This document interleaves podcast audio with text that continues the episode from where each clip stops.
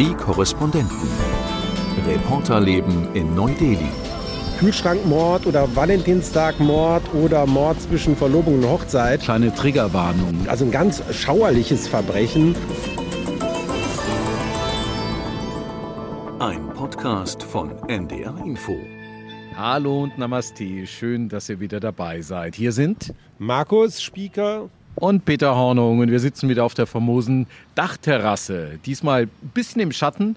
Also jede Woche geht so ein kleines bisschen mehr in den Schatten, weil es einfach richtig heiß wird jetzt. Genau, aber wir haben ein Thema, wo es äh, ja auch die Temperaturen auch hochgehen, wie ihr gleich hören werdet, weil es geht um Liebe, Leidenschaft, Tod, Gesetzesübertretung, also heftige Themen, passt auch irgendwie äh, für die Woche nach dem Valentinstag. Letzte Woche haben wir über Kühe und die Kuhverehrung geredet, heute eben über Menschen und die Dramen, die sich da abspielen in vielerlei Bereichen. Genau, und da gibt es einen Bereich, mit dem ich mich gerade beschäftigt habe, mit dem Thema Kinderehen.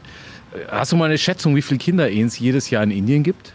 Gar keine Ahnung, ne? 1,4 Milliarden Menschen fast, jetzt würde ich mal sagen, eine Million. Sehr, sehr gut geschätzt. 1,5 Millionen schätzt UNICEF. 1,5 Millionen Kinderehen in Indien. Kannst du das auch nochmal definieren? Kinderehe, ist das jetzt irgendwie 12-Jährige, 13-Jährige? Was ist so die Altersrange? Ja, ich glaube, es ist wichtig, das kurz einzuordnen. Eigentlich geht es um den 18. Geburtstag. Jede Ehe, wo einer der Ehepartner unter 18 ist, bei der Eheschließung ist nach indischem Recht eine Kinderehe und ist nach indischem Recht auch verboten. Genau, also aber jetzt landläufig wird man dann auch von Teenager-Ehen sprechen, was jetzt nicht heißt, dass das völlig okay ist, aber tatsächlich dann noch nicht im Bereich, wo wir jetzt von Pädophilie oder ähnlichem reden würden. Genau, aber das ist das ganze Spektrum im Prinzip. Also eine Kinderehe kann sein, dass eine Zwölfjährige mit einem 40-Jährigen verheiratet wird. Es kann aber nach indischer Definition auch sein, dass ein 18-Jähriger eine 17-Jährige heiratet. Das ist ein relativ weiter Bereich und auch wenn man das so hört, okay, bestimmte Dinge sind jetzt möglicherweise so bei der ersten Draufsicht verwerflicher als andere. Also das auf jeden Fall. Genau. Und was ist da jetzt genau passiert? Nicht? Das ist ja, glaube ich, im Nordosten von Indien, im Bundesstaat Assam, waren da einige dramatische Fälle anhängig. Was ist da geschehen? Das Ganze spielt in Assam und zwar ist das eine Sache, die es seit einigen Wochen gibt. Eine Aktion der Sicherheitskräfte dort, der Polizei gegen Kinderehen. Es sind im Augenblick ungefähr 3000 Täter, das sind meistens Männer. Diese Täter sind Ehemänner verhaftet worden, die sind in Sondergefängnisse gesteckt worden. Es gibt insgesamt 4000 Fälle. Das ist eine Aktion, die sich gegen die Ehemänner vor allem richtet.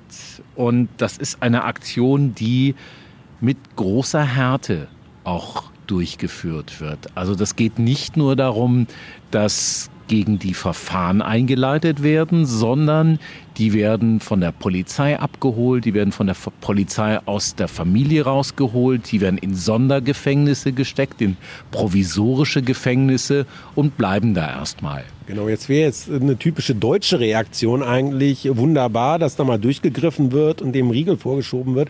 Aber so ist jetzt ja nicht äh, A, die Einschätzung der Leute in Assam grundsätzlich und auch Menschenrechtsorganisationen finden es ja, so wie es passiert ist, nicht alles so toll. Warum? Das ist deshalb etwas schwierig. Also erstens mal, ich habe es gesagt, das sind die Männer, die da verhaftet wurden.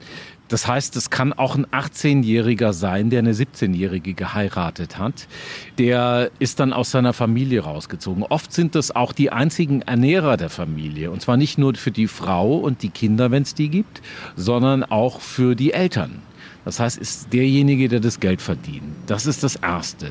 Zweitens, die Strafandrohungen sind sehr hoch. Die fangen an bei zwei Jahren. Die gehen, je nach Gesetz, das angewendet wird, bis zu 20 Jahre. Der Hintergrund ist der, in manchen Fällen kann ein Gesetz angewendet werden, das sich gegen Vergewaltigung, gegen sexuelle Übergriffe richtet, dieses Gesetz. Und dann wird quasi jeder eheliche Verkehr als Vergewaltigung eingestuft und entsprechend werden die Täter dann auch bestraft. Was war auch nochmal das Motiv für diese Aktion? Ist das jetzt einfach nur, weil man diesem Missstand begegnen will? Oder gibt es jetzt auch einen Grund, warum es gerade in Assam passiert? Auch die Zielgruppen, die es da gab bei den Tätern? Also gibt es auch vielleicht politische Motive, die jetzt über die reine Kindereheprävention hinausgehen? Genau, das ist die Frage. Also grundsätzlich im Vordergrund geht es darum, zwei Gesetze durchzusetzen. Das Gesetz zum Schutz von Kindern vor sexuellen Übergriffen und ein Gesetz zur Verhütung von Kinderehen. Es ist erklärt worden von der Regierung von Assam, dass man innerhalb von zwei Jahren diese ganze Aktion abschließen möchte, spätestens 2026. Man sagt, es gibt eine hohe Müttersterblichkeit, es gibt viele Teenager-Schwangerschaften. Das ist etwas, was sozial Auswirkungen hat, was auch gefährlich ist für die Frauen. Es ist auch tatsächlich so, also auch UNICEF sagt es, Kinderehen haben ein höheres Risiko für Gesundheit und Leben, eben der Frau. Es ist so, dass Kinder, die verheiratet werden, schneller aus der Schule kommen. Die verdienen weniger. Die leisten geringeren Beitrag für Familie und Gemeinschaft. Und das ist so ein Teufelskreis. Wenn die so früh verheiratet werden, dann kriegen die einfach keine Bildung mehr. Das ist jetzt auch etwas, was die Regierung von Assam anführt. Aber das Ganze, und du hast recht, das hat auch noch eine andere Komponente. Das vermuten zumindest Menschenrechtsaktivisten hier und auch die Opposition. Die Regierung in Assam wird von der BJP gestellt. Die BJP ist die Regierungspartei auch hier im Zentrum sozusagen der Bundesregierung von Indien. Narendra Modi, der Premierminister von Indien, ist ein BJP-Politiker. Das sind Hindu-Nationalisten und, wenn man jetzt mal genau hinschaut, sind die meisten Betroffenen dieser Festnahmen Muslime. Das sind Muslime in dieser Region, die eben viel mehr Kinderehen geschlossen haben als Hindus dort. Und da sagen Oppositionelle, da sagen auch Menschenrechtsaktivisten, das geht nur vordergründig gegen Kinderehen. Es sind nämlich tatsächlich von den 3000 Verhafteten lediglich ein paar hundert Hindus, alles andere sind Muslime, sondern es geht gegen Muslime ich bin da ja auch sehr hin und her gerissen, wenn ich das jetzt höre, weil ich habe selber in Assam Stücke gemacht über sehr arme Menschen, die da auf den Teeplantagen gearbeitet haben. Assam-Tee kennt man ja. Und da waren auch einige Familien mit sehr jungen Müttern, Ehefrauen dabei, die schon als Kinder gearbeitet haben und dann wahrscheinlich mit 12, 13 verheiratet wurden und denen natürlich ein Leben dann bevorstand des Gebärens und des Hartarbeitens ohne jeden Zugang zu einer Bildung. Und die wurden dann aber im Übergang vor der Ehe, waren die dann auch oft in Koranschulen und wurden dann nochmal so unterwiesen äh, ins, ins Frausein. Also insofern sehe ich durchaus die Problematik. Nicht gleichzeitig, also wenn du mir die Zahlen da vorlegst, war mir gar nicht bewusst, dass das jetzt überdurchschnittlich alles Muslime waren, sondern ich habe natürlich auch viele Hindus da getroffen, die in diesen minderjährigen Ehen drin waren. Und das ist natürlich schon suspekt. Ja, das ist, glaube ich, auch so ein Problem. Auf der einen Seite sieht man, das ist etwas, was in Indien tatsächlich noch vorhanden ist und was auch soziale Probleme auslöst, was natürlich auch Unrecht ist den Frauen gegenüber, den Mädchen gegenüber. Auf der anderen Seite sagen manche, das hat mehr Schaden als Nutzen, diese ganze Aktion. Die Frage ist grundsätzlich, sind die Muslime mehr betroffen von Kinderehen? Für Assam lässt sich das bejahen. Aber es ist ja auch die Frage, ist die Religion der Grund für die Kinderehe? Und da habe ich gerade eine Studie gelesen, die sagt eben nein, das ist nicht so. Jammu und Kaschmir, das ist ein anderer Bundesstaat Indiens im Nordwesten, da ist es tatsächlich so, dass mehr Hindus als Muslime Kinderehen schließen. Das ist ja mehrheitlich muslimisch geprägt. Genau. Und das Spannende ist, dass es eben offenbar mehr soziale Hintergründe hat, so eine Kinderehe, als tatsächlich religiöse. Also Armut, nicht? Also Leute, die einfach, weil sie sonst keine Perspektive sehen, sehr früh arbeiten, sehr früh Kinder kriegen, damit die Kinder dann auch mithelfen können. Also tatsächlich, ne, das wird ja darauf hindeuten, dass eben eine Minderheit in dem Fall, die Muslime, die dann eben oft aus Not früh zur Heirat gedrängt werden, in diese Situation kommen. Genau. Und in Assam sind das viele Migranten und das sind eben Muslime und die heiraten so früh. Und was ich ganz interessant fand auch, war, in Indien ist ja das Gesetz, das richtet sich ja nach dem 18. Lebensjahr. Dass man sagt, ab dem 18. Lebensjahr ist eine Eheschließung legal, wenn beide Ehepartner 18 sind oder älter. Aber 18 ist nicht das Alter, wo sich alles ändert. Wenn man jetzt 16-Jährige hat, die heiraten, denen geht es nicht so viel schlechter, als wenn es 18-Jährige sind. Das heißt, das ist nicht so mit einem Schlag, mit einem Alter, sondern eigentlich sollte es auch Bestreben sein der Regierung, dass man sagt, Teenager sollten möglicherweise noch gar nicht heiraten. Man sollte das dagegen angehen, dass die jungen Frauen, die älteren Teenager, also auch 18-, 19-Jährige immer noch Bildung bekommen, um dann eben ihren eigenen Status zu erhöhen Darum geht es ja auch. Es geht ja auch um ihren Status innerhalb der Gesellschaft. Und dann wird sich erst was verbessern. Perspektive jetzt dieser 3000 Fälle, was hört man da? Äh, ist es vielleicht dann doch so eine Symbolhandlung und die verhafteten Männer kommen dann doch recht schnell frei? Oder droht jetzt wirklich so drakonisches Strafmaß? Was sagt man da? Also im Augenblick sieht es nicht so aus, als kämen die schnell frei. Also es gab irgendwie, glaube ich, eine Handvoll von den 3000, die auf Bewährung freikamen. Die anderen sitzen alle noch ein in diesen Gefängnissen und man muss sich ja auch vorstellen, die haben auch kein Geld, denen können die auch keine Geldstrafen aufbrummen. Und die sind ja häufig selber Opfer, also diese Männer. Die sind in einem sozialen Kontext, die sind in einer Familie, da gibt es einen Druck auch auf die. Das ist ja nicht eine freie Willensentscheidung. Wenn wir jetzt vom 40-Jährigen reden oder 50-Jährigen, der ein kleines Mädchen heiratet, da ist es relativ klar. Aber wenn wir jetzt davon reden, dass ein 18-Jähriger eine 16-Jährige heiratet, dann hat der 18-Jährige nicht so viel an freier Entscheidung mutmaßlich, dass er sagen kann, das werde ich nicht tun.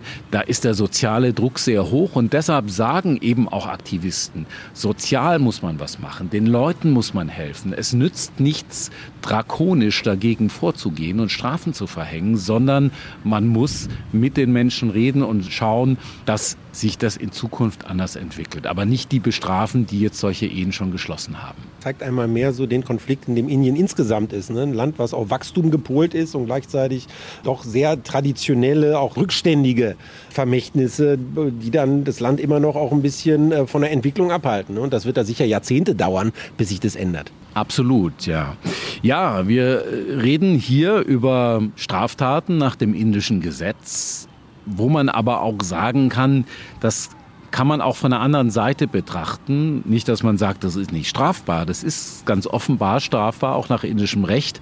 Aber wo man sagen muss, das hat auch noch andere Komponenten, wo man dann die, die beschuldigt werden dieser Straftaten, deren Motive vielleicht ein bisschen mehr nachvollziehen kann. Aber du beschäftigst dich gerade mit was, wo es überhaupt keine Frage ist, dass es schwere Straftaten sind richtig schwere Straftaten und wo man die Motive möglicherweise auch nicht so einfach nachvollziehen kann, oder? Ja, also nicht nur ich beschäftige mich damit, sondern im Prinzip alle, die jetzt irgendwie Zeitung lesen oder äh, indisches Fernsehen gucken. Das ist ein Fall, der jetzt wechselseitig mal als Kühlschrankmord oder Valentinstagmord oder Mord zwischen Verlobung und Hochzeit dargestellt wird. Also ein ganz schauerliches Verbrechen.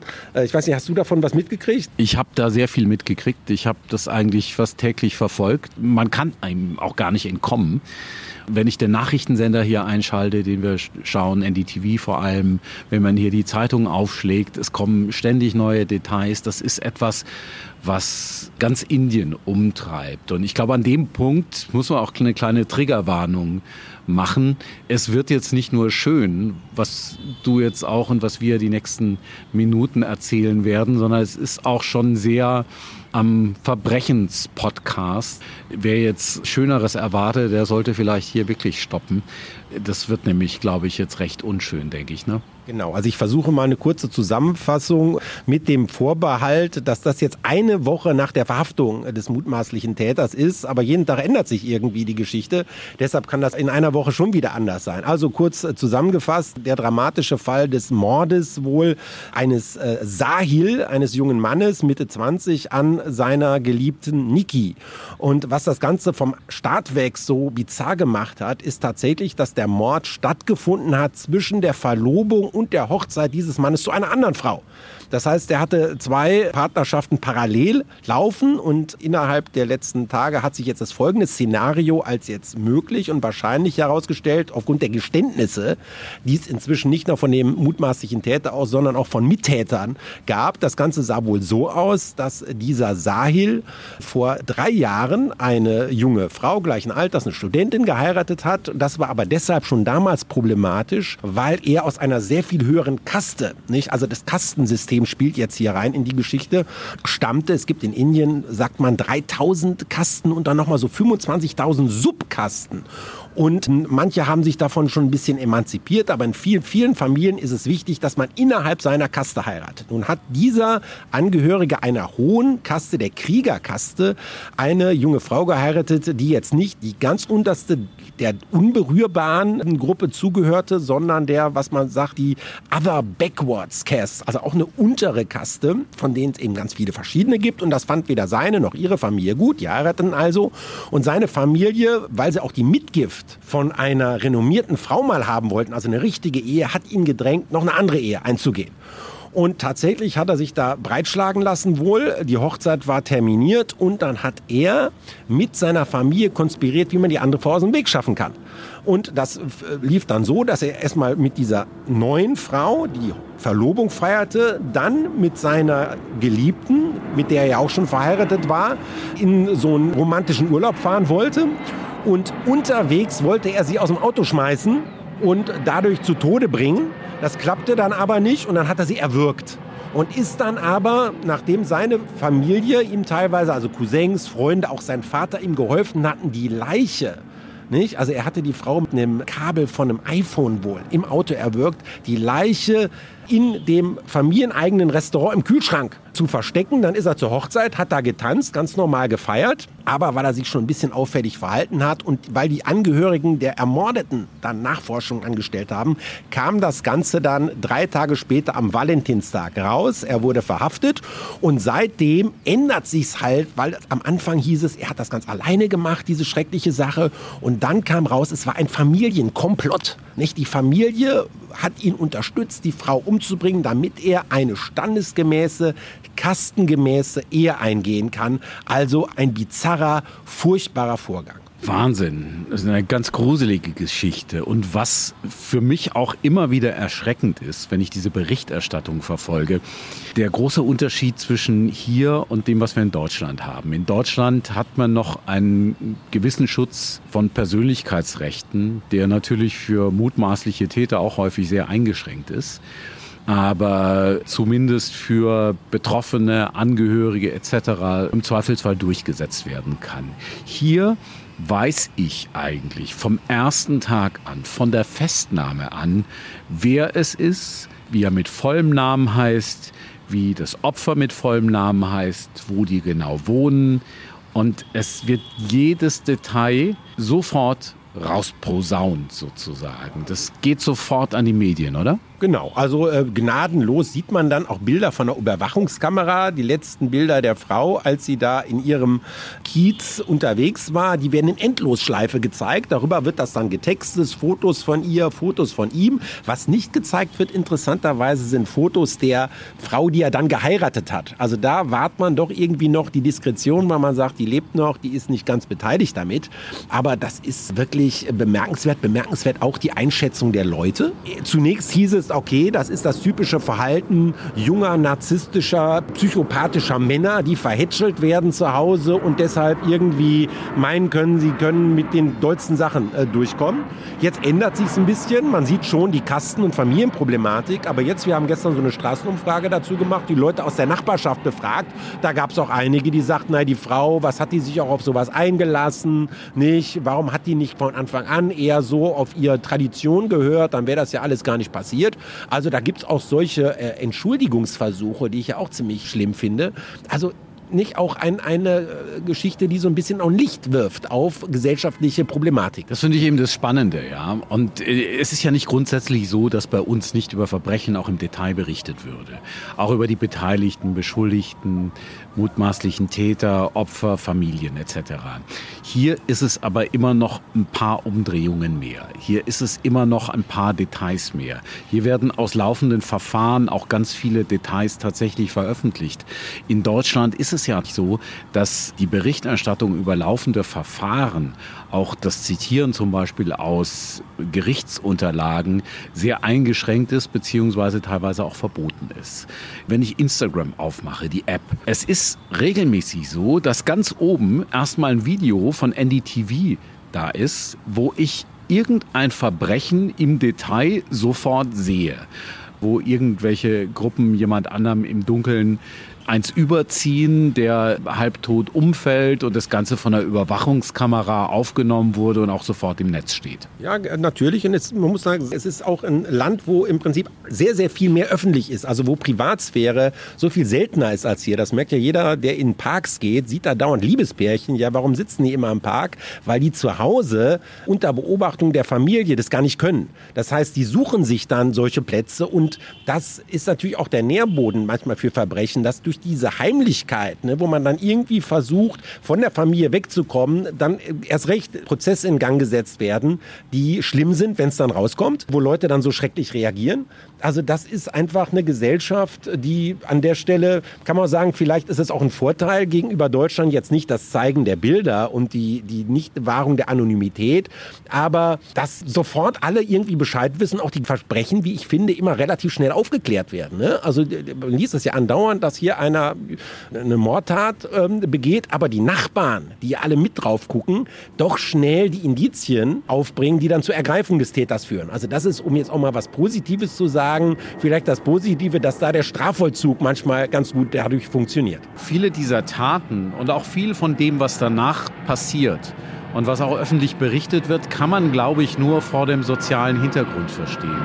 Vor dem Hintergrund des Kastensystems, das es eigentlich so ja nicht mehr gibt, das aber trotzdem hier das Leben bestimmt in Indien und das immer durchscheint und wo man aber, wenn wir das mit unseren Augen erstmal betrachtet, viele Dinge einfach nicht versteht. Ne? Ja, also in Deutschland gibt es ja auch viele Liebesverbrechen aus Leidenschaft, nicht? Äh, verletzten Stolz, Eifersucht etc. Und hier äh, geht es äh, bei diesen Verbrechen viel, viel öfter um Status nicht? Darum, dass man eben nicht frei entscheiden kann. Dadurch, dass man sich in der Ehre gekränkt fühlt und im Status zurückgesetzt. Also es gibt ja auch Morde, weil ein Eheversprechen nicht eingehalten wurde. Man ist in der Verwandtschaft blamiert. Oder es gibt ja diese schrecklichen Säureattentate, wo aus äh, verletztem Stolz, weil man blamiert sich fühlt, Säure ins Gesicht eines gewünschten Liebespartners geschüttet wird.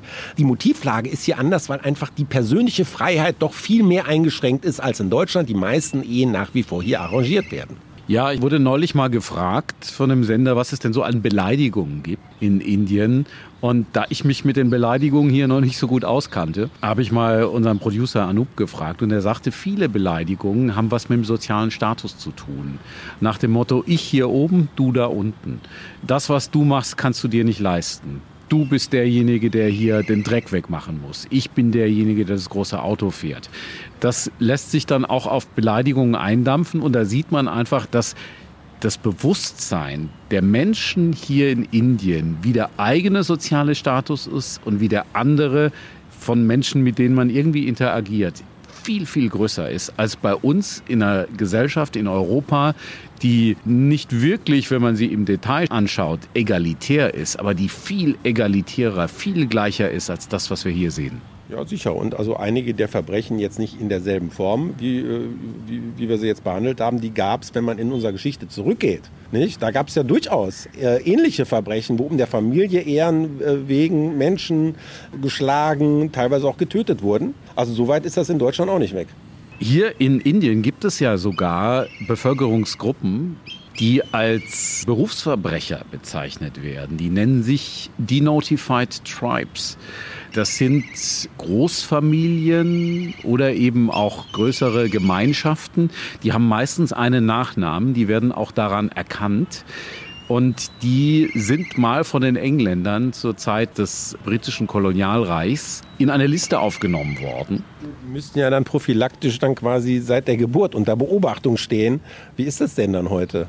Genau, die sind noch vor 60, 70 Jahren unter Beobachtung gestanden, die sind isoliert worden, die sind auch von den Sicherheitsbehörden, von der Polizei drangsaliert worden. Die heißen heute denotified. Das heißt also, notified heißt eigentlich benannt, gelistet, aufgeschrieben, Dann gab es in den 50er Jahren eine Gesetzgebung im unabhängigen Indien. Der Gedanke dahinter war, wir müssen diese Diskriminierung auflösen. Und dann sind die denotified. Die sind also gestrichen worden vor der Liste. Die Bezeichnung Denotified Stripes bezeichnet heute aber noch eben Bevölkerungsgruppen, die als Berufsverbrecher galten und die insofern immer noch stigmatisiert sind und die bis heute von der Polizei auch immer wieder so behandelt werden, als sei Verbrechen quasi etwas, was man mit der Muttermilch aufsaugt. Das heißt, für einen Heiratsmarkt, die können nur unter sich Ehen eingehen, oder wie ist das da?